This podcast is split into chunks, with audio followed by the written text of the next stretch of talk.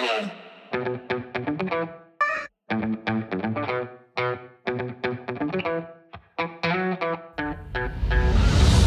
Meetings Nation es la comunidad digital para los profesionales de la industria de reuniones y eventos en el mundo. Let's build community. Bienvenidos al podcast de The Meetings Nation. Soy Pedro López Chaltet, organizador profesional de congresos, convenciones y eventos, director de Hit Meeting Planner en México y cofundador de The Meetings Nation. Hoy vamos a hablar del marketing, la creatividad, los negocios y el mundo de los eventos. En este podcast todos, absolutamente todos los actores de la industria de reuniones y eventos tienen un espacio, un espacio para compartir y escuchar de voz de los que se dedican a la apasionante industria de reuniones sobre su trayectoria, proyectos, sobre el futuro, entre muchas cosas más. Hola, ¿cómo están? De nuevo por aquí, David Hidalgo. Como ustedes saben, un profesional, ya si ya nos han escuchado, de ya poco más de 20 años en este mundo apasionante de las reuniones, los eventos, etcétera y bueno, actualmente también, como saben, ocupo la posición de director de IBTM Américas y también fundador y, la verdad, colaborador aquí de The Meetings Nation. Muy, muy contento. Hoy vamos a hablar acerca del marketing, la actividad, los negocios y el mundo de los eventos. Y tenemos invitado de lujo, ¿no, Pedro? Sí, Bienvenido Marco Calvache, la verdad para nosotros es un honor que nos acompañes. Él es ecuatoriano, ha trabajado en marketing y análisis, del comportamiento del consumidor desde hace 19 años siempre acompañado del rock y de la buena lectura. Es creador de Marketing Snacks, cómic de marketing y negocios, es TED Talk Speaker y ha sido speaker en más de 10 países con aproximadamente 10 mil personas alcanzadas. Es docente de pre y, posgrado en Ecuador y varios países de América Latina. Es, es escritor, baterista y todo un melómano. Bienvenido, Marco. Hola Pedro, hola David, hola comunidad, ¿cómo están? Espero que muy bien, un abrazo fortísimo desde Ecuador. Muchísimas gracias por la invitación. Eh, muy, muy contento, bastante eh, ilusionado por esta primera vez con ustedes, así es que vamos a conversar. Bienvenidos todos. Muchas gracias, Marco. Antes de entrarle a la carnita, digamos, del marketing y de todo este gran conocimiento que tienes, te quiero preguntar algo más personal. ¿Cómo llegó Marco hasta este punto de su carrera? ¿Te lo imaginabas así? Eh, bueno, es medio paradójico el tema. Les, cuento que yo quería ser pediatra. Y al, ser pediatra, al estudiar medicina, tú sabes que es otro tipo de mundo, pero me di cuenta de que el tema de la sensibilidad a la sangre no era lo mío, así es que eh, la vida me agarró y me puso en otro camino y dije, ahora, ¿por dónde me voy a ir? Y yo quería seguir medicina porque me parecía que es una, me parece todavía que es una carrera muy, muy humana de ayudar, de, de estar cerca de la gente. Y creo que en el marketing, en el tema de, porque usted también metido en los eventos, es casi, lo, casi exactamente lo mismo. Eh, somos nosotros responsables de poder cambiarles un poco la visión, la, la vida y las experiencias de las personas, a las personas a través de crear estos eventos, estos productos, estos servicios que de alguna otra forma comienzan a formar parte de la vida de las personas. Así es que eh, estoy aquí 19 años haciendo investigación de mercados. Hace tres años saqué un cómic de marketing para poder llegar de mejor manera a que la gente me lea. Y estoy dedicado a la industria de los eventos también desde hace unos ocho años. Eh, tengo, un, tengo un par de eventos, tengo la licencia de TED. Eh, y entonces he hecho algunos eventos locales e internacionales y también lo que me apasiona mucho que es también dar las charlas y los workshops a nivel general. Excelente. Oye, pues qué sorpresa saber que la pediatría eh, era, una de tus pasiones iniciales. Seguramente en el mundo de los eventos eh, habrás encontrado algunas similitudes y seguramente también algunas diferencias tan grandes, pero como bien lo dices, al final lo que te gusta es trabajar con los seres humanos, te, te gusta la vida, te gusta las experiencias, al final impactar a personas sigue siendo tu, tu, principal objetivo, ¿no? Eh, sorpresa, sorpresa saber esto, sobre todo en una persona que desde mi punto de vista tiene una capacidad y una habilidad creativa eh, que, que, que, yo no observo y con respeto a muchos amigos y familiares y colegas que, también son doctores, pero, pero en este sentido de creatividad y, que, tú, tú tienes, eh, ¿Cómo, cómo, vives la creatividad? Para ti la creatividad y el marketing, ¿cómo, cómo se unen y cómo, cómo los vives? Bueno, es una, es una pregunta que, que realmente es, eh, es, es, difícil digerirla y es difícil entenderla porque eh, es una relación simbiótica en donde no sabes en dónde se separa el uno y dónde comienza el otro.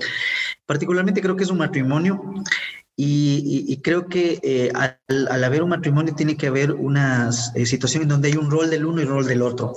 Creo que la creatividad, por un lado, es buscar donde nadie busca para encontrar lo que nadie encuentra, irse al lado oscuro de la luna, o como digo yo, de alguna otra forma, eh, saber que una forma de ver algo también es una forma de no verlo.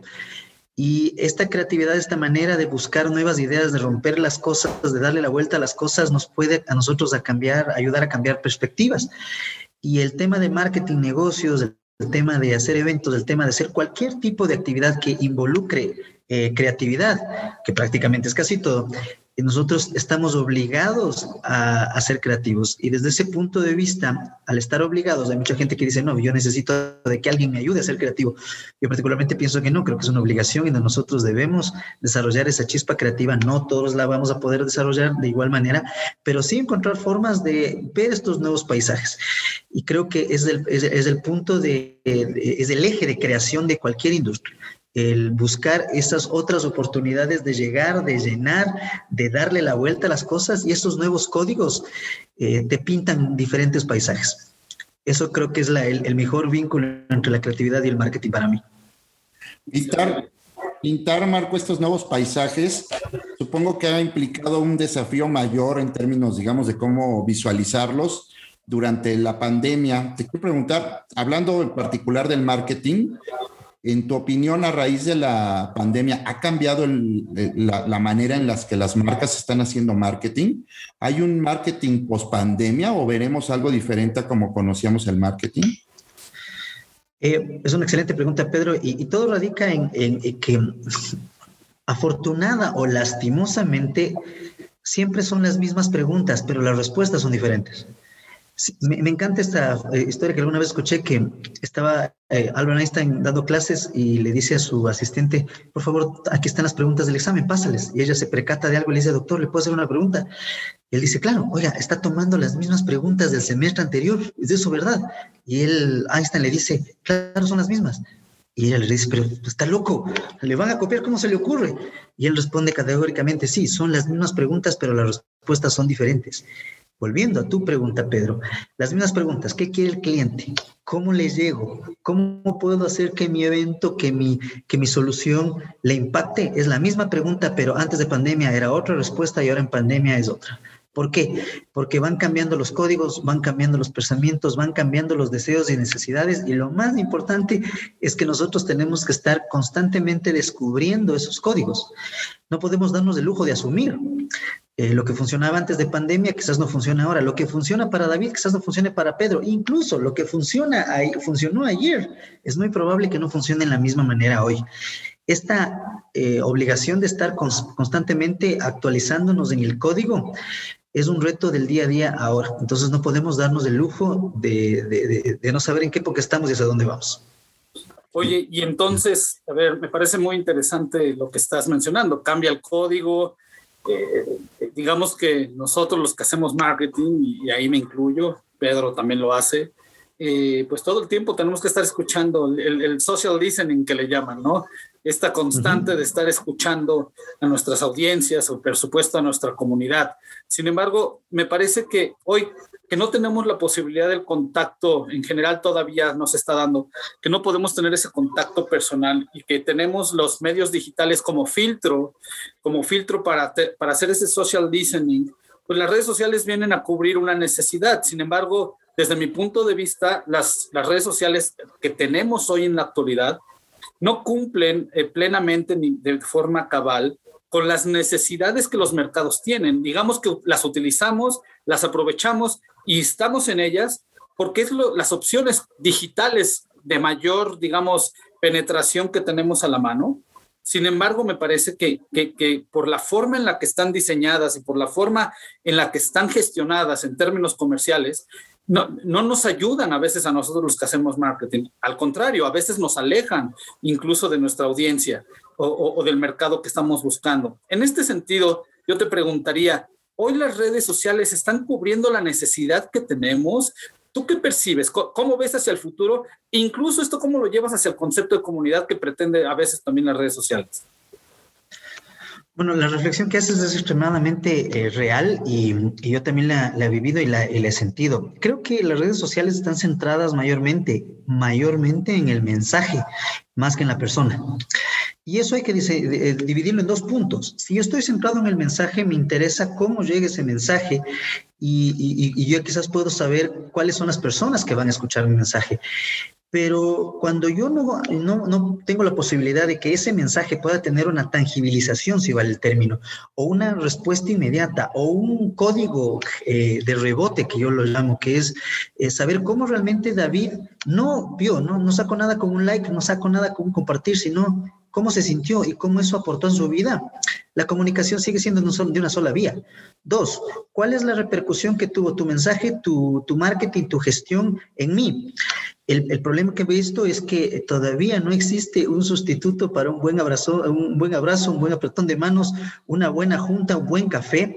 Que si bien es cierto, eh, mira, que estamos eh, utilizando las, las, tecnologías, hay esa parte en donde no podemos nosotros dar el lujo de, de, de, de solo depender de máquinas o solo depender de nuevos canales. Eh, hay, que dar un paso más allá y, y creo que está en, en, ser un poco más creativos, en comenzar a descubrir cómo solucionar esos problemas que las redes sociales actuales no están solucionando, como el que mencionamos y como el que tú mencionas, y comenzar a abrir espacios y comenzar a abrir eh, estos territorios nuevos para que el cliente tenga un, poder de actuar sobre lo que nosotros estamos haciendo. Creo que todavía sigue, sigue siendo una comunicación de una sola vía. Estamos en una época que yo le llamo la época del how can I. La época del how can I es como yo, como cliente, ya estoy cansado de que me den haciendo las cosas. Gracias David, gracias Pedro, pero yo también puedo meter las manos. Es decir, yo no quiero que ustedes trabajen en mi total comodidad. ¿Por qué yo no también puedo hacer algo? Es algo, es, es, es, pasar del famoso combo al globo. El combo es cuando tú vas al restaurante y te dan, mira, aquí tienes del taco, las, las papitas y la gaseosa, pero en cambio el cliente agarra y dice, sí, pero si yo no quiero taco y quiero eh, enchilada y en vez de ensalada quisiera unas papitas, una galleta ¿Cómo yo puedo crear conjuntamente contigo? Hazme participar. Y en alguna parte de las redes sociales yo he visto que ya está comenzando a hacer esa función de co-creación y de coparticipación. Pero mientras el, tema de la orquestada solo salga de un solo lado, es probable que nos estemos perdiendo una gran cantidad de datos al otro lado. Y además diría yo también que las redes sociales de alguna manera se están volviendo en, en, en, una especie de catarsis social, ¿no? En, un, un, un, espacio de fuga donde, donde evidentemente eh, hay gente que no está aportando valor en un sentido concreto, es decir, que no aporta ideas relevantes, que no está eh, realmente cultivando el diálogo, que no está buscando crear algo positivo, pero sin embargo, esa posibilidad de desahogar frustraciones, estrés, eh, problemas personales, etcétera, a través de las redes sociales, de alguna, de alguna manera socialmente, por un lado, contaminan y hacen tóxica el consumo de las redes sociales, pero por otro lado, también quizá estamos logrando que esta persona no tome un arma y que de manera real desahogue sus frustraciones en, de otra manera, ¿no? Pero, pero eso me parece que al final hacia las marcas, eh, pues no le, no le termina ofreciendo un contexto de, de, mercado, un contexto de comunidad, un espacio donde puedan desarrollar realmente propuestas de valor.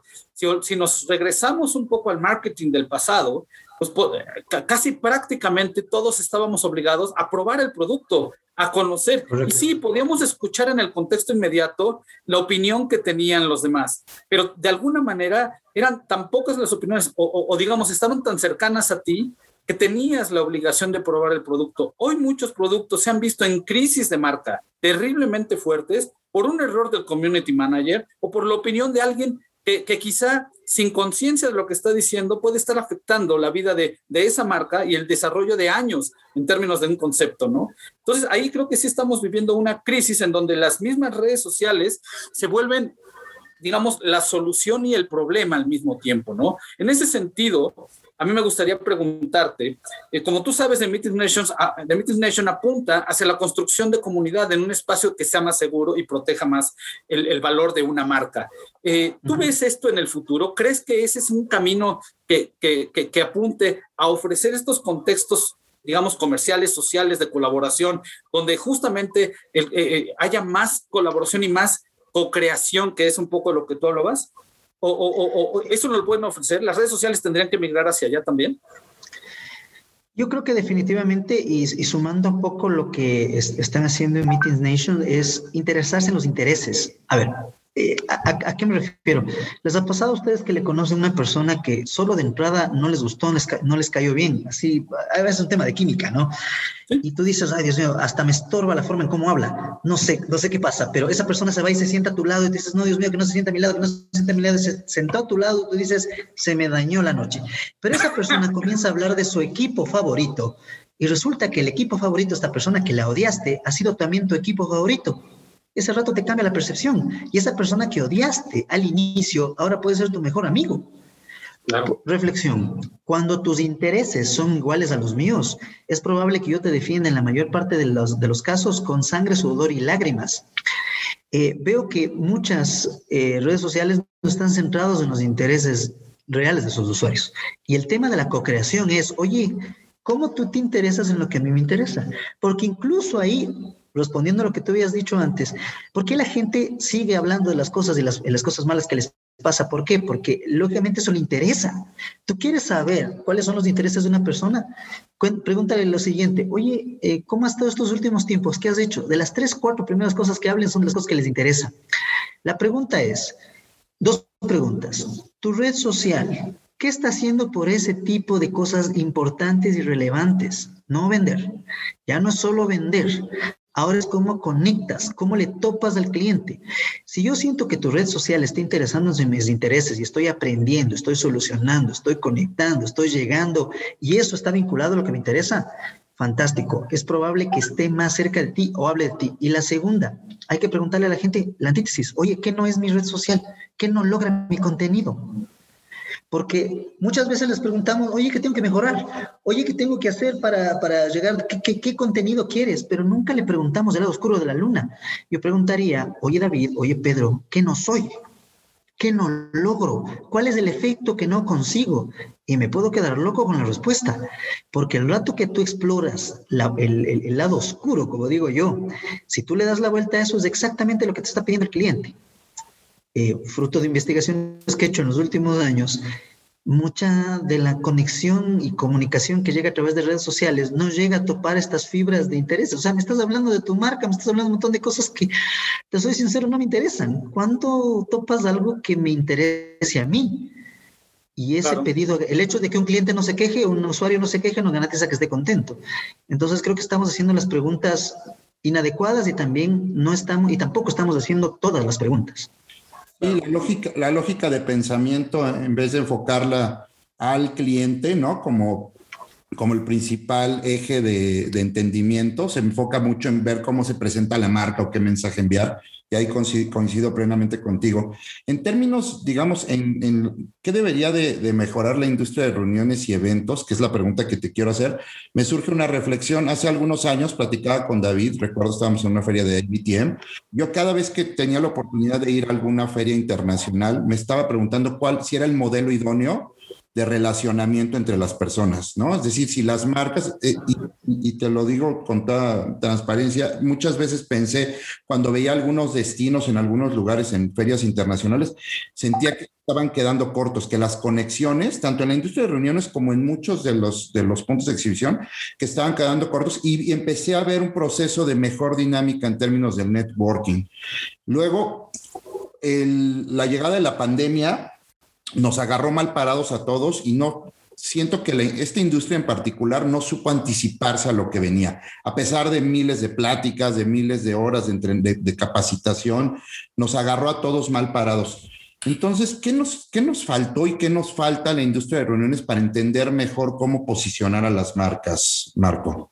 Vamos, vamos por, por partes y está buenísima la conversación. Eh, desde lo, bueno de, de, esta, de esta primera parte es justamente rescatar el hecho de que yo no puedo quedarme solo en mi terreno. Yo no voy a diseñar, por favor, señores, damas y caballeros, todo el mundo que nos esté escuchando, yo no voy a diseñar ahora un evento solo para la gente que va. A ver, y, esto es pasar de diseño para mi target, para mi segmento, a diseño global, diseño mundial, diseño holístico. Así yo nunca vaya a tu evento. Yo tengo que diseñar uno, un evento, una experiencia que le guste a todo el mundo. ¿Por qué? Porque algún rato voy a saber qué estás haciendo y algún rato voy a ir a hablar de ti. Dos, eh, recuerden que el cliente ahora y el asistente se enamora de otro tipo de cosas. antes de la pandemia se enamora de otro, se enamoraba de, otras cosas, ahora se enamora de otras cosas totalmente diferentes. Cuando yo agarro y le pregunto, eh, ¿qué, me, ¿qué no soy o qué me sobra qué me falta? Eh, yo voy a saber que voy a tener tres tipos de asistentes a, mi, a mis eventos, los que me amaron, los que me odiaron y los que no les importé nada. ¿A quién de los tres tengo que investigar? Definitivamente a los de los extremos. A ver, ¿por qué me amaste? Explícame por qué me amaste, qué hizo fue que, que, realmente tengas una experiencia fantástica y todo. Y, y, eso replicarlo y entender el código emocional detrás de ese gusto, detrás de ese impacto. Quizás vamos a descubrir una cosa que les va a doler, que no es lo mismo fidelidad que, que mecanicismo. Hay gente que sigue yendo a tus eventos, pero no es porque les gusta, sino porque tiene una relación mecánica contigo. Eso no significa que sea fiel, cuidado. Entonces hay que verificar fidelidad, porque la fidelidad tiene que ver con la lealtad, con, vinculación a valores, con una persona que vive tu evento, que lo ama, lo transmite, lo evangeliza, si vale el término. Pero el mecánico es el que sigue llenando eh, eventos o checklists de mira, y he estado acá, y realmente no le importa el formato, si no le importa el certificado. Dos, voy con el lado de los que no me quieren y les pregunto, oye, ¿por qué no me quieres? ¿Por qué no te gustó? Creo que eso es importante saber. Y lo más importante dentro de ese factor importante, si valga la redundancia, es preguntarle, oye, si no te gustó, ¿cómo debía haber compensado? Particularmente pienso y tengo una teoría de que, no sé si ustedes han visto las películas La Bella y la Bestia, eh, Atame de Almodóvar o el, o el, famoso King Kong, en donde se experimenta el famoso síndrome de Estocolmo, donde el, el, el secuestrado o secuestrada se termina enamorando del captor. Yo pienso de que a nivel de, eventos, marketing, todas las industrias, los clientes experimentan cierto síndrome de Estocolmo, donde terminan enamorándose, secuestrados por la marca. Y como es una marca grande y reconocida, no llegan a decirte absolutamente todo lo que les molesta. Y te perdonan errores garrafales y te mienten en el rostro, viéndote a los ojos. Y lo cual se produce una doble miopía la primera miopía que Pedro no sabe en qué estoy fallando, ¿por qué? Porque como yo estoy experimentando síndrome de Estocolmo, agarro y le digo, no, todo está bien, fantástico, olvídate, es el mejor evento del mundo. Claro. Y la segunda, que yo también estoy experimentando miopía, ¿por qué? Porque la marca o, lo, o, lo, o, cómo lo, lo, solucionaron o me hicieron olvidar o porque no tengo tiempo, no quiero quejarme. Eh, o no quiero meterme en problema, o por solidaridad no te termino diciendo toda la verdad. Entonces, eh, resumiendo, necesitamos ir más allá a, entender esta fidelidad, a entender este mecanismo y saber de que accesibilidad y disponibilidad son las nuevas reinas, a lo menos en este, en este, en este mundo pandémico. Puedes tener la mejor marca, puedes tener el mejor evento, la mejor historia, pero si no fuiste accesible y disponible en las diferentes etapas para hombres y mujeres con, con diferentes tipos de problemas o con diferentes tipos de accesibilidad, realmente no voy a hablar de ti. Y dos, eh, la compensación. Todo el mundo planifica. Algo nos enseñó la, pandemia, es que todos debíamos de planificar los escenarios más oscuros y más nefastos posibles. Antes era utopía. Ahora es, bueno, si llego a fallar mal y si el cliente no va a hablarme porque es probable que esté experimentando síndrome de Estocolmo, ¿cómo hago para compensar? Porque pedir disculpas, mis estimados amigos, no es compensar eh, a veces en la compensación, mis amigos, y ese creo que es el futuro de todos, eh, al menos en la industria de eventos, si no logramos satisfacer las necesidades de todo, porque tampoco podemos ser people pleasers, ¿cómo yo puedo compensar? Entonces hay que conectar con la gente de manera funcional, es decir, sirviéndoles, haciendo de que la ejecución sea perfecta. Dos, funcional, dándole a mi evento un rol, un papel en la vida del cliente. Y es lo que tiene que comenzar a preguntar la gente. ¿Tu evento qué rol, qué papel tiene en la vida del asistente? Si solo eres funcional, te van a ser infiel y no vas a ser parte de sus cosas importantes. Pero la última, que es en donde yo realmente estoy metido de cabeza, que es el tema del diseño filosófico.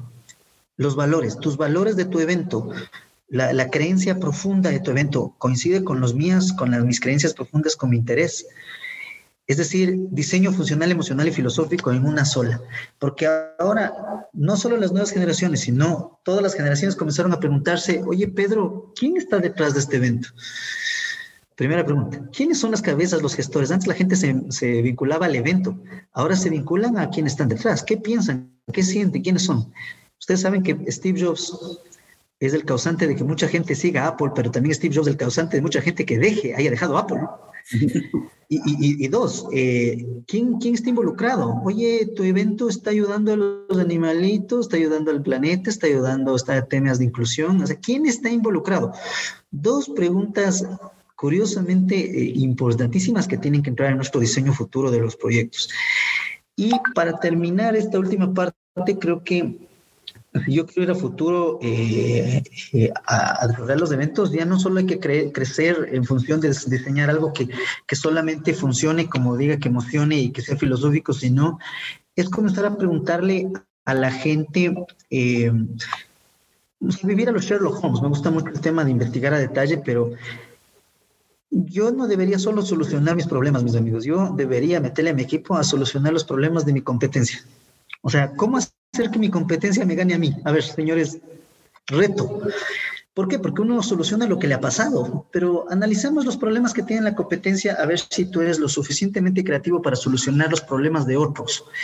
Ese tipo de práctica va a ayudar a que tu pensamiento creativo salga a otros territorios y te rete. Ese es un reto al intelecto.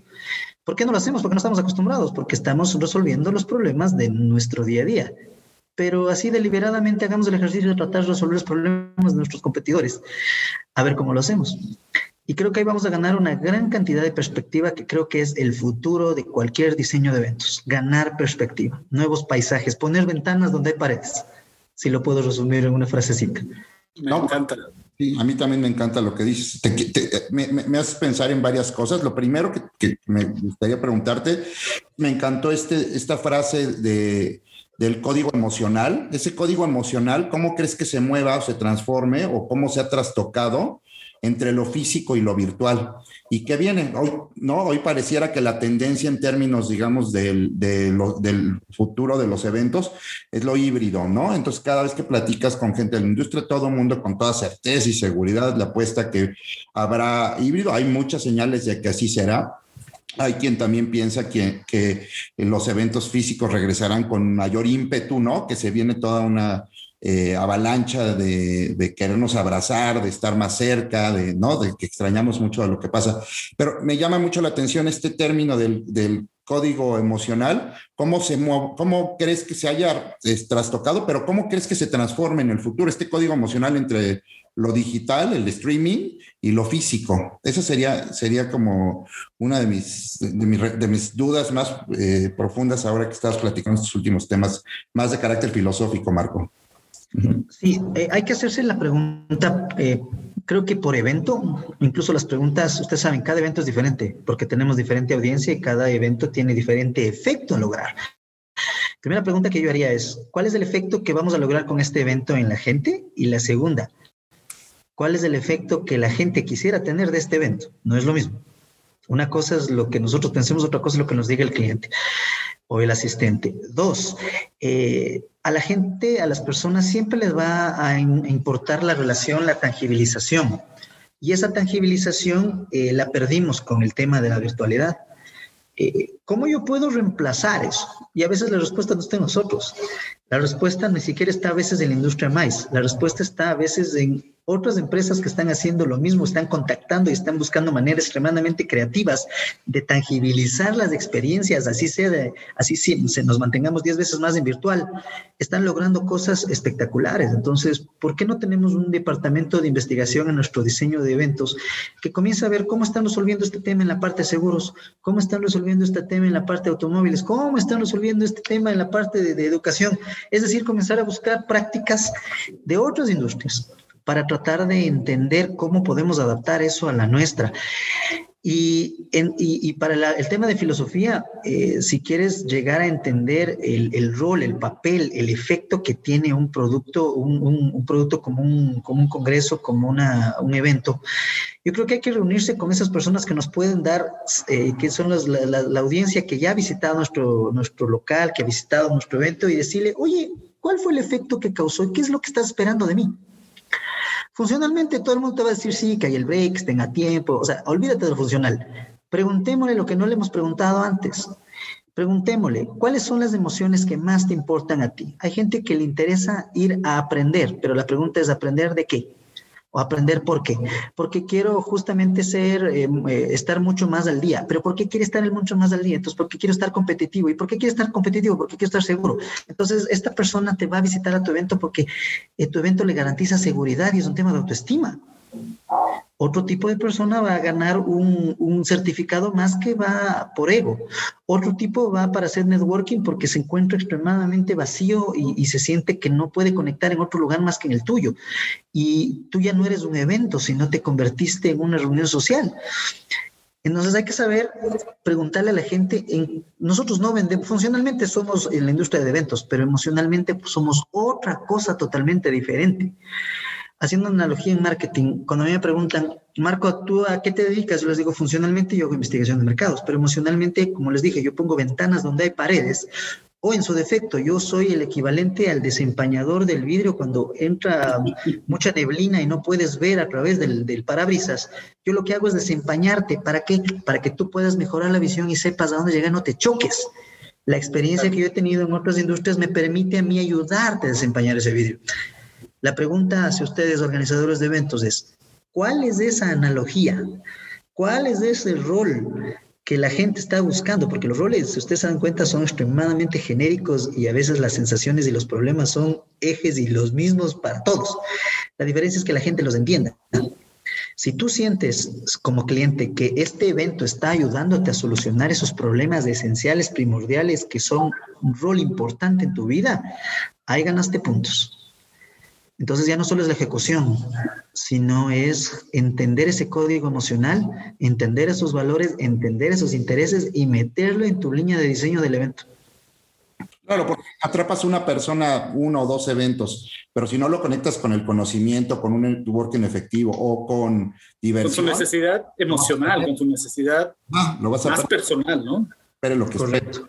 Claro. Y, y, aquí tocas un punto, Marco, que a mí me gusta mucho hablar y que yo escucho muy poco en la industria. Es decir, yo, yo, yo soy un fiel creyente que la pandemia modificó el rol que juegan los eventos en la vida de las personas.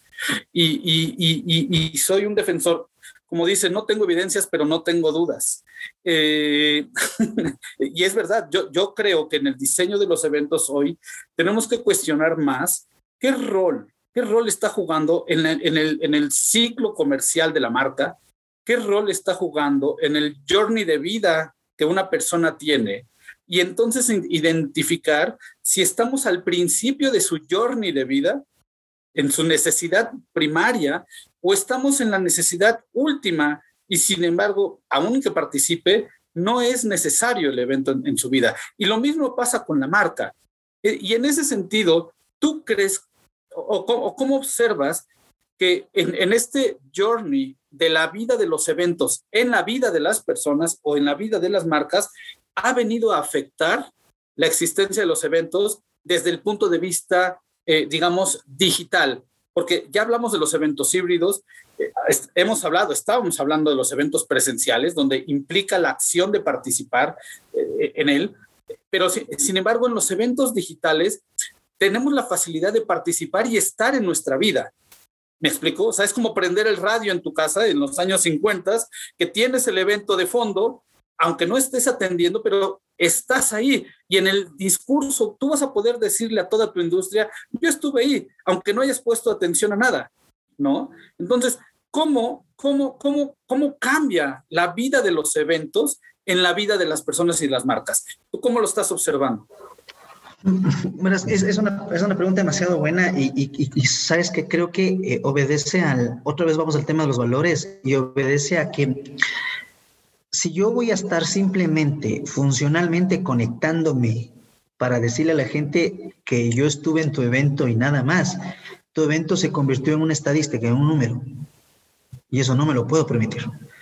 Si tu evento está considerado para sumar mi estadística, mi contabilidad, es decir, yo en este último 2020 estuve en 17 eventos, es totalmente diferente a decir, ¿sabes qué? En el 2020 estuve en el evento de David Hidalgo. hay una diferencia abismal en ser un número y tener la personalidad y el enganche. ¿Cuándo vas a lograr que una persona abre del evento de David Hidalgo? Cuando este evento haya logrado algo en mí. Si tú lograste que esta persona aprenda, cambie, conecte, haya generado plata, haya tangibilizado un efecto mediato inmediato y que sea demostrable, e incluso tú le puedes recordar y le digas, estimado David, ¿te acuerdas que en el último evento que fuiste lograste A y B? Hoy te invitamos al nuevo evento porque es muy seguro que logres A y B, pero también C. A la gente le encanta contar, a la gente le encanta cuantificar. Pero una cosa es cuantificar con números y otra es cuantificar cualitativamente. Es decir, Pedro López me ayudó a esto. Y yo por eso le voy a seguir a Pedro López porque me con su evento logré ABC. Entonces, ese es el papel ese es el, en la vida. Ya el, evento llega a formar algo que ya no involucra mi desempeño-beneficio, sino gracias a tu evento mejoró mi empresa, gracias a tu evento mejoró mi vida familiar, gracias a tu evento mejoré alguna cosa, tuve algún, algún contacto adicional con mis hijos. Es decir, eh, tu evento no está diseñado solo para el asistente, hay que pensar en los inmediatos relacionables eh, importantes del círculo del asistente. ¿Qué me llevo yo? ¿Qué enseñanza, qué aprendizaje, qué, qué, qué gano, qué gano allá, aparte del número? Y, y, y, para cerrar esta, esta, esta respuesta, yo creo que nosotros, se me olvidó decir en la parte anterior, pero creo que tiene que, mucho que ver con lo que dices. Eh, si algo nos enseñó la pandemia es que nosotros deberíamos aprender de estas industrias que, como por ejemplo los que trabajan en, eh, eh, con bombas, con, en la sala de emergencias de un hospital, los que negocian con terroristas, o sea, todos los que trabajan en crisis brutales. Nosotros no nos hemos preparado para crisis brutales, perdónenme. O sea, solo con la pandemia aprendimos de que hay un escenario catastrófico. Es decir, ¿qué pasa si hay un apocalipsis zombie, señores? O sea, así de drástico.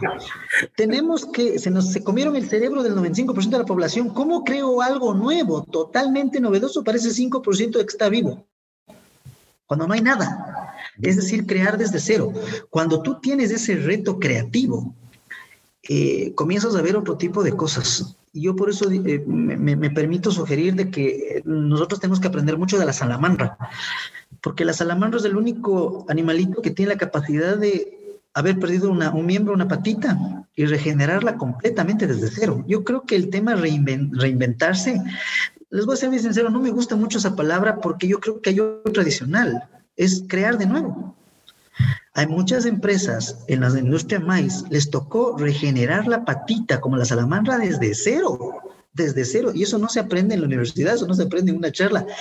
Eso, esas prácticas deberíamos comenzar a compartir, porque eso va a tener un peso en mi vida, como lo preguntabas tú, David. Eso va a decir, bueno, yo realmente aprendí eso, saqué este evento, solo imagínate, este evento me salvó para mí eso es filosófico, es emocional y es extremadamente potente. Si yo diseño mi evento para salvar la vida de la gente, su negocio, su vida personal, lo que sea, algo de ahí saqué. Mi evento se convirtió en un salvavidas. Ese salvavidas que está debajo de tu asiento del, del, avión, que nunca lo usas, pero sabes que el momento de que vas a necesitar, estás tranquilo porque está ahí. Analogía. ¿Cuál es mi evento? ¿Cuál es el rol de mi evento? Cómo entro en la vida, pero para entrar en la vida de la gente tengo que ir a los escenarios mucho más eh, locos y, ridículos, absurdos, que nunca los pensé antes. claro. En esta lógica, Marco, de, afinidad de valores, ¿no? O sea, yo, nosotros vemos eh, mucho esta coincidimos contigo en este modo de pensamiento en términos de que las personas que tengan estos valores similares, que, va a estar mucho más enfocada en la persona, el futuro, ¿cómo crees que sumen o se conectan las comunidades digitales? ¿Esta construcción de comunidad digital en el futuro cercano para ti es algo que aporta valor? ¿Es algo que está de moda, que es pasajero? ¿Qué, opinas de las comunidades digitales? Bueno, pienso de que eh, el rol de las comunidades digitales va a ser extremadamente potente y ¿sabes por qué? Porque la gente siempre, somos seres sociales y al ser seres sociales, eh, nosotros siempre vamos a tratar de buscar los pares con los cuales podemos compartir lo que nosotros pensamos, creemos, analizamos y sentimos. Pero cuando yo encuentre, a ver, la gente se enamora de la plataforma, se enamora de la empresa, pero también se enamora del método. no nos olvidemos de eso. A ver, todo el mundo recuerda esa galleta eh, negrita que tiene un fondo blanco y que tiene un método para comerla. Todo el mundo se enamora, se enamoró de ese método. Eh, las plataformas y las comunidades tienen un método. Tú eres hincha de un equipo de fútbol y los hinchas de ese equipo de fútbol, los seguidores tienen un método seguir, tienen una forma de cantar, tienen un ritual. Eh, entonces, las comunidades tienen rituales y la oportunidad de generar comunidad es la oportunidad de yo poder crear rituales nuevos que la gente, porque cree en mi marca, porque cree en mi evento, va a aprender directo, indirectamente, intrínseca o no intrínsecamente ese ritual. Entonces ahí vuelves a pasar de, de lo funcional a lo emocional. Tu plataforma, tu comunidad me está entregando algo que nadie más me da sentido de pertenencia aspiracional. Yo quiero llegar a hacer lo que Pedro López logró.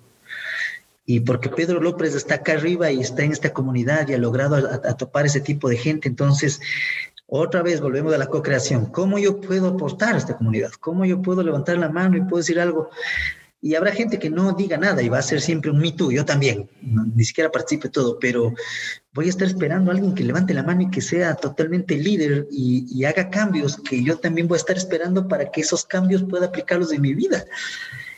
Entonces, ya no estamos en el plano de los negocios, señores, estamos ahora en el plano de la familia, estamos en el plano de, de, las personas, estamos en el plano de ayudar a los hijos, estamos en el plano del futuro, de cómo yo, eh, como ser social, voy a afectar directo o indirectamente a, a, los míos, a los directos o indirectos, a los íntimos, a los sociales, a los enlaces débiles a todos ellos. Entonces, parece que es difícil, pero no. Yo creo que si hacemos un, tema sistemático de ir analizando constantemente la información que tenemos y, le damos la vuelta a la perspectiva, nuestro propio equipo va a comenzar a descubrir este tipo de cosas y nos va a ayudar a crear.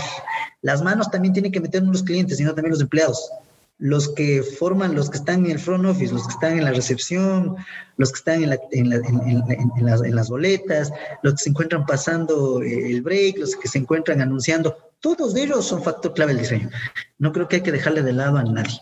Sí, y en este sentido, antes si quieres de que vayamos cerrando, David, eh, nos hemos discutido mucho detrás de la construcción de The Meetings Nation sobre una palabra que a mí me parece clave en parte del futuro, que es democratizar. O sea, cómo a partir de la tecnología, desde, un, desde una perspectiva también filosófica, de valores, eh, cómo darle un espacio a todos, ¿no? Al que hace un tour pequeño en Paraguay, pero al hotelero también, ¿no? Cómo toda esta industria tiene un espacio y un piso parejo donde puedan intercambiar ideas. Y en ese centro, en ese valor, tal vez en ese, en ese eh, meta por lograr, puede que también este, podamos coincidir con mucha gente en, el momento que vayan encontrando un espacio común donde todos tengan la libertad de hablar y que nadie sea juzgado por, por, por sino nada más porque aman o les apasiona el turismo de reuniones, ¿no? Y, lo, y que son parte de eso, cómo van, cómo son parte de este gran rompecabezas a nivel mundial. Eh, David, no sé si quieras ir cerrando con algo o ya no. Sí, sí. Pues mira, yo creo que hay que ir cerrando. Eh, a mí me, gusta mucho ir, vamos hablando hacia el futuro, ¿no? Vamos aproximándonos a, ese momento en el que nos llega Nostradamus y, y empezamos a visualizar. Eh, empezando por ahí, eh, ¿tú cómo observas el, el, el, marketing de eventos en 5 o 10 años? Es decir, hemos venido de muchas etapas, desde el marketing tradicional, en las, las 4 C, si no me, o las 4 P creo que se llamaban, ya, ya estás producto, plaza, precio y... Sí, producto, plaza, promoción y precio, este, que ya eso es hablar de la prehistoria y mira que no tiene tanto tiempo, porque todavía se hablaba de, de eso, después fueron las 3 Cs, este, y, y, bueno, hemos ido evolucionando en el mundo de, del marketing terriblemente, ¿no? Eh, ¿tú, ¿tú, crees que el marketing de hoy, donde la persona está en el centro, donde se entiende a una persona, a un asistente, ya no, no, no con la nomenclatura de attendee o de asistente o de participante, sino miembro de la comunidad, audiencia, y, y que ya se entiende a la persona, en este caso, como alguien multifactorial, donde están en juego siempre sus aspectos funcionales, sus aspectos emocionales, sus necesidades, etcétera ¿hacia dónde tú ves que el futuro vaya a caminar el, marketing en 5 o 10 años? ¿De qué vamos a hablar? Porque, ¿qué más se puede hablar a partir de la persona y sus múltiples dimensiones? Yo, yo no, no alcanzo a ver, sinceramente, ¿qué más al fondo podemos irnos? No sé si tú en este, en este tema de investigador y, de obviamente especialista en el tema, ves el siguiente marketing. ¿Alcanzas a apreciar qué viene después de eso? Verás, eh, me he puesto a pensar realmente y he llegado a algunas conclusiones, pero la que creo que es mucho más eh, acertada es que eh, en el futuro inmediato le vamos a dar más peso a las conexiones invisibles. ¿A, qué, me, a qué me refiero? Eh, no es una frase mía, pero le, cito a Malcolm Gladwell, y dice, mientras más contactos tienes, más poderoso eres. Pero yo le sumo, le digo, uno no tiene que pelearse ni con su ex. ¿Por qué? Porque tiene, así te haya roto el corazón y todo, tiene contactos. Esa persona que te hizo pedazos, perdónale, no importa por qué, porque conoce a alguien que le conoce a alguien que le conoce a alguien, que puede ser el nuevo amor de tu vida o tu nuevo cliente. Bajo esa perspectiva, yo me puse a pensar, si yo me voy a un evento, y a mí en el evento me, me ayudan a, me hacen una investigación tan buena, de tal forma de que no me digan, oye, vas a ver a tal persona, tal persona, tal persona y vas a aprender estos temas y van a estar estas empresas, sino que de alguna otra forma me ayuden a saber cuál es el valor comercial que yo podría sacar y explotar en dólares y en conocimiento en ese evento cuantificar ese tipo de datos que para mí ahorita son totalmente escuetos y a mí me toca imaginármelos. Pero ¿qué te parecería el rol de un evento en donde te digan, oye, acá, si tú logras conectar con estas personas, no es que te digan, oye, vas a generar un millón de dólares, pero esta persona, este señor David, ha hecho esto y ha logrado esto y está conectado con esas personas. Y el señor es categoría en nuestra clasificación triple A porque está, es el más conectado de todos, debería reunirse con él. Está el señor Pedro López, que es doble A. Está el señor Marco Calvache, que es A. Pero ahora sí, el señor Marco Calvache está conectado. Doble A como, como alcohólicos anónimos, nada más. Una, cualquier nomenclatura, cualquier taxonomía que a la gente diga, y les, genere tanta familiaridad de donde diga, oye, yo aquí puedo ir a hacer negocios, yo puedo ir a aprender y, tengamos códigos de plata. Sí, oye, acá puedo hacer negocios con David, con David podría generarse alguna cosa de dinero, pero en cambio con Pedro voy a generar dinero y, conocimiento. Y además David Hidalgo es un conector. Él me puede hacer llegar a este proveedor en Costa Rica que yo no tengo acceso. Entonces, si ustedes se dan cuenta, eh, para mí el networking peca de tener mucha cortina. A ver, señores, hagan networking y ahí depende un poco de las agallas y de que no esté ocupada una persona. Y por favor, júntense a ver con quién. O sea, no es, no es que esté mal, no lo quiero criticar en absoluto, pero creo que se puede potenciar un montón si yo tengo información previa. A ver, pongo un ejemplo. Solo, solo para hacer, pongo un ejemplo. Si a mí me dicen, oye, eh, tus alumnos de este, de este diplomado, de esta materia, el 30% les gusta el rock, el otro les gusta la bachata y el otro les gusta eh, la cumbia. Los unos les gustan las hamburguesas y el otro 50% son veganos. Y algunos vienen por acá y todo. Esa, esa perfilización previa me puede ayudar a mí a adaptar ciertos ejemplos de la clase, ciertos ejemplos, ciertas actividades de comunicación, ciertas cosas. O sea, información es poder. Por eso, antes quien tenía las tierras tenía el poder. Hoy quien tiene información y sabe cómo usarla, tiene el poder. Para mí el futuro de los eventos está en la información, en cómo yo como organizador de eventos puedo utilizar la información de mis asistentes, de mis attendees, de mis proveedores, de mis speakers y cómo les puedo hacer funcional, emocional y filosófica esa, esa data, esa información a mis asistentes. Le estamos entregando la responsabilidad a los que van, cuando quizás la responsabilidad es nuestra. En, pocas palabras, lo que estás diciendo y que hace tiempo ya yo venía incluso hablando eh, de una conferencia al respecto y, después eh, me di cuenta que éramos algunas personas hablando de esto, lo que sería el matchmaking 2.0, ¿no? La, o sea, la data al servicio, al servicio del networking y la data al servicio de las personas participando en un evento, ¿no? Que fuera más allá de simplemente compartimos el gusto por el rock o por el fútbol o por la comida, sino que también identificáramos tus alcances y que identificáramos tus perfiles emocionales, funcionales y que pudiéramos alcanzar ese grado supremo de identificación de contactos adecuados a tú, a tu persona, a tu perfil eh, a partir de la data que podamos ir obteniendo en el mundo, en, los eventos previos y, y, por las otras plataformas y espacios donde podamos conocer más a, a estas personas. Me encanta, me encanta ese concepto. No, coincido plenamente. ¿Qué les parece, David y Marcos, si eh, vamos cerrando? En cada uno de nuestros episodios, Marco, nos gusta hablar del futuro. Entonces, me gustaría, nos gusta aventarnos con tres premisas de futuro, Marco, para ver si en algún momento las podemos cumplir. La verdad, como dicen, no es tan arriesgado porque las que no se cumplan, pues poco se van a acordar, pero si la atinamos a una, ojalá que volteen a ver, a, vernos en un futuro. A mí me gustaría, si me permiten, echar las primeras. Van mis tres predicciones de futuro conforme a lo que hemos platicado. Me parece, y un poco ligado a este último tema que ustedes platicaban, creo que el, matchmaking es algo de futuro. Incluso en The Mythics Nation tenemos un desarrollo robusto que esperemos que esté pronto habilitado donde pues a partir de los datos podemos, podremos hacer mejores conexiones.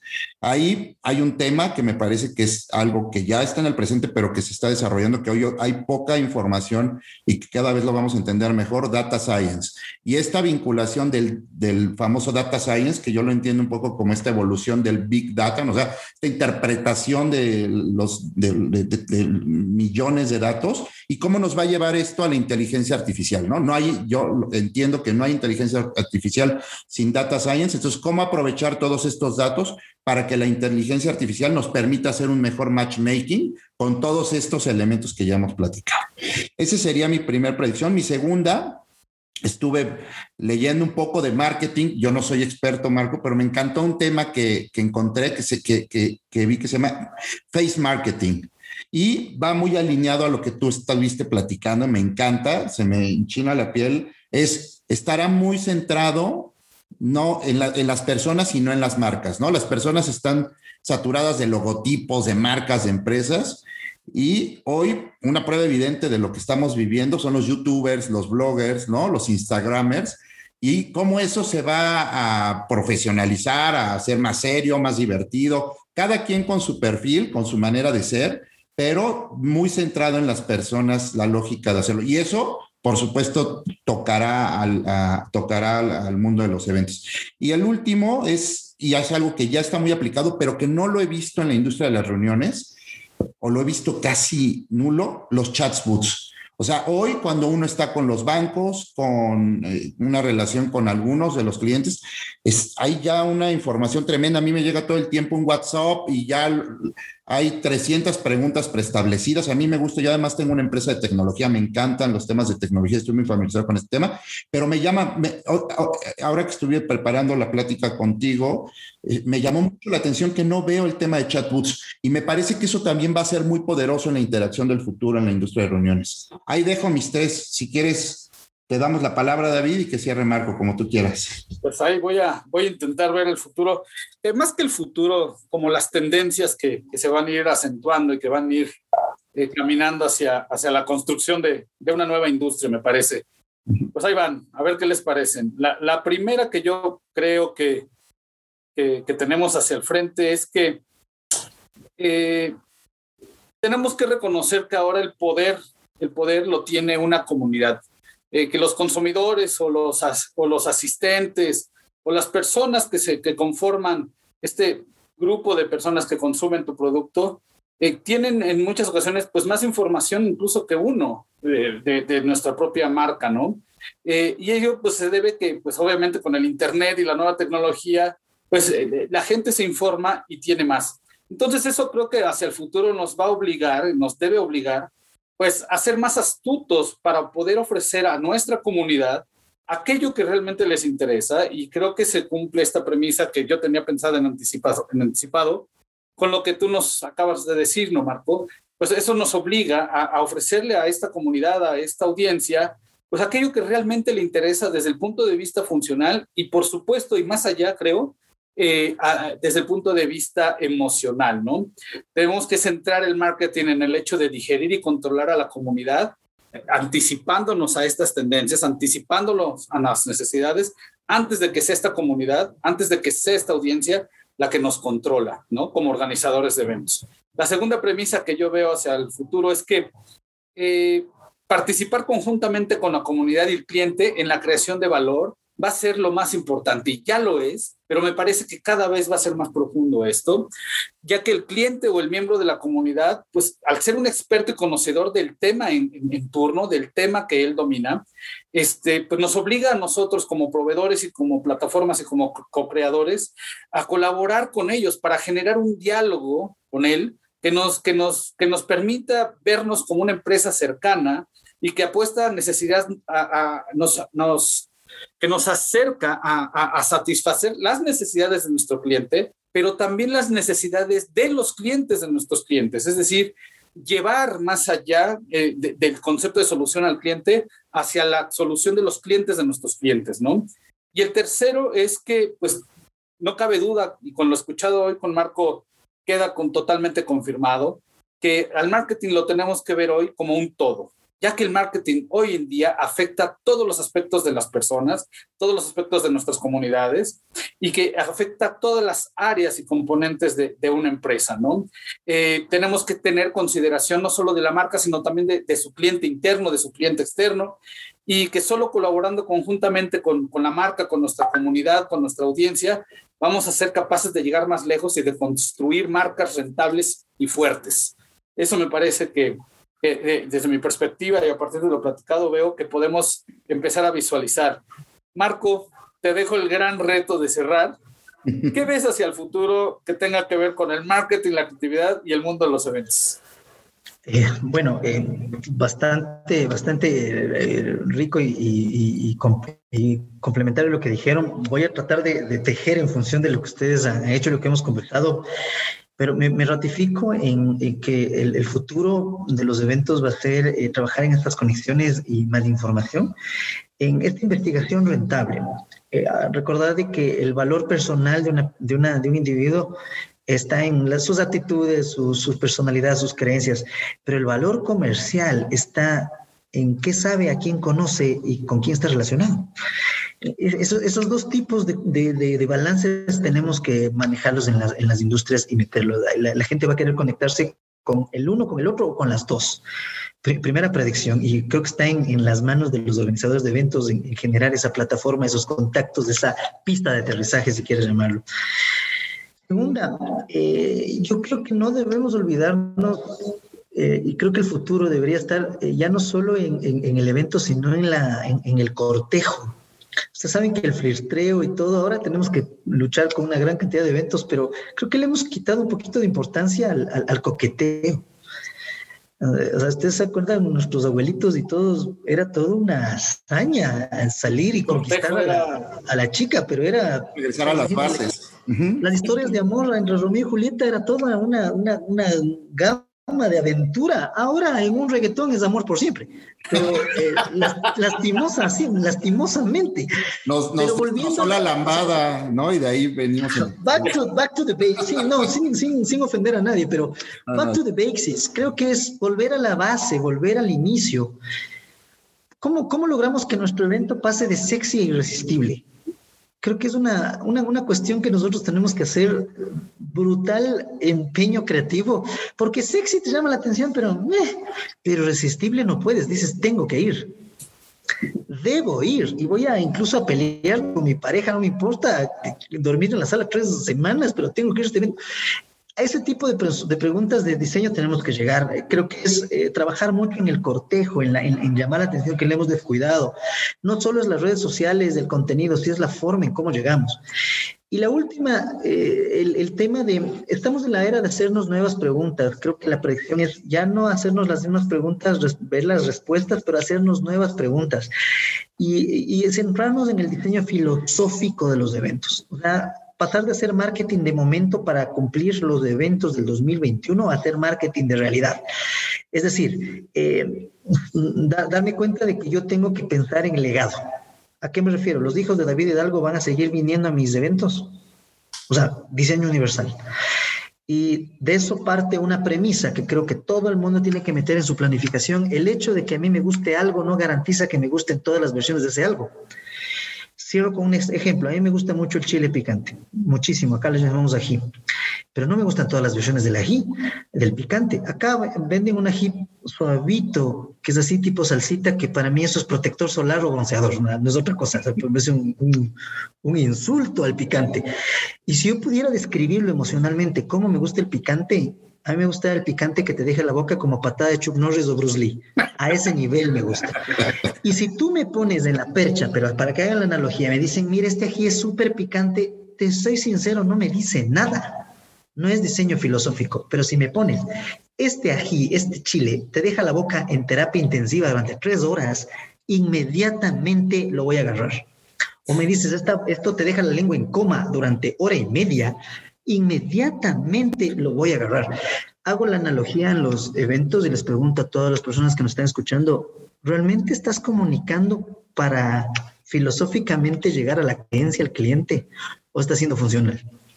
Ese reto es al cual nos enfrentamos absolutamente todos, y no solo en la industria maíz, en todo. Porque ya no es de diferenciación, es hora de diferenciación, hacer bulla y pasar de sexy irresistible, que creo que no es fácil y, merece eh, investigar a los Sherlock muy a detalle. Y con eso cierro mi, predicción. Ojalá, ojalá y se un aplauso de pie, Marco. oh, sí, la verdad, Marco, muchísimas gracias. Ha sido una media hora magistral. Nos vamos muy contentos. Espero que eh, muchas personas puedan escuchar el podcast. Me parece que ha sido eh, muy enriquecedor en términos de conocimiento, de, de, la alegría y la pasión que le metes a las cosas, la perspectiva diferente que nos haces ver, lo, lo cual pues me parece totalmente desafiante para cada uno que estamos en esta industria o en cualquiera y que nos gusta entrarle a todos los temas desde todos los ángulos. Te quiero invitar y comprometerte, Marco, también a que tocaste algunos datos clave, en particular me, recuerdo uno de Malcolm Gladwell, ¿no? Nos contabas de un libro, por ahí recuerdo un par de libros de Malcolm que es eh, Tipping Point y Outliers, pero lecturas que creas que puedan ser interesantes para la comunidad de Meeting Nation, en tu perfil, en tu portafolio, eh, que la gente te visite, vea tu trayectoria, si te puede contactar si tiene alguna duda pero también que pueda buscar información, un poco más de información sobre los estudios y datos que nos has dado en el podcast. Te lo vamos a agradecer todos. Muchísimas gracias, Marco, por, por, tan, tan buena plática. Gracias a ustedes. mil gracias. Eh, pues como todos ya saben, los invitamos a themeetingsnation.com a que nos acompañen. Ahí vamos a estar eh, todos los días. Hay nuestra plataforma. Eh, ahí van a poder acceder a estos podcasts. Y pues muchas gracias, Marco. La verdad es una gozadera. Un placer haberte tenido por aquí. Gracias. David. Gracias, Pedro. La pasé genial. Eh, ha sido una conversación muy, muy, muy enriquecedora.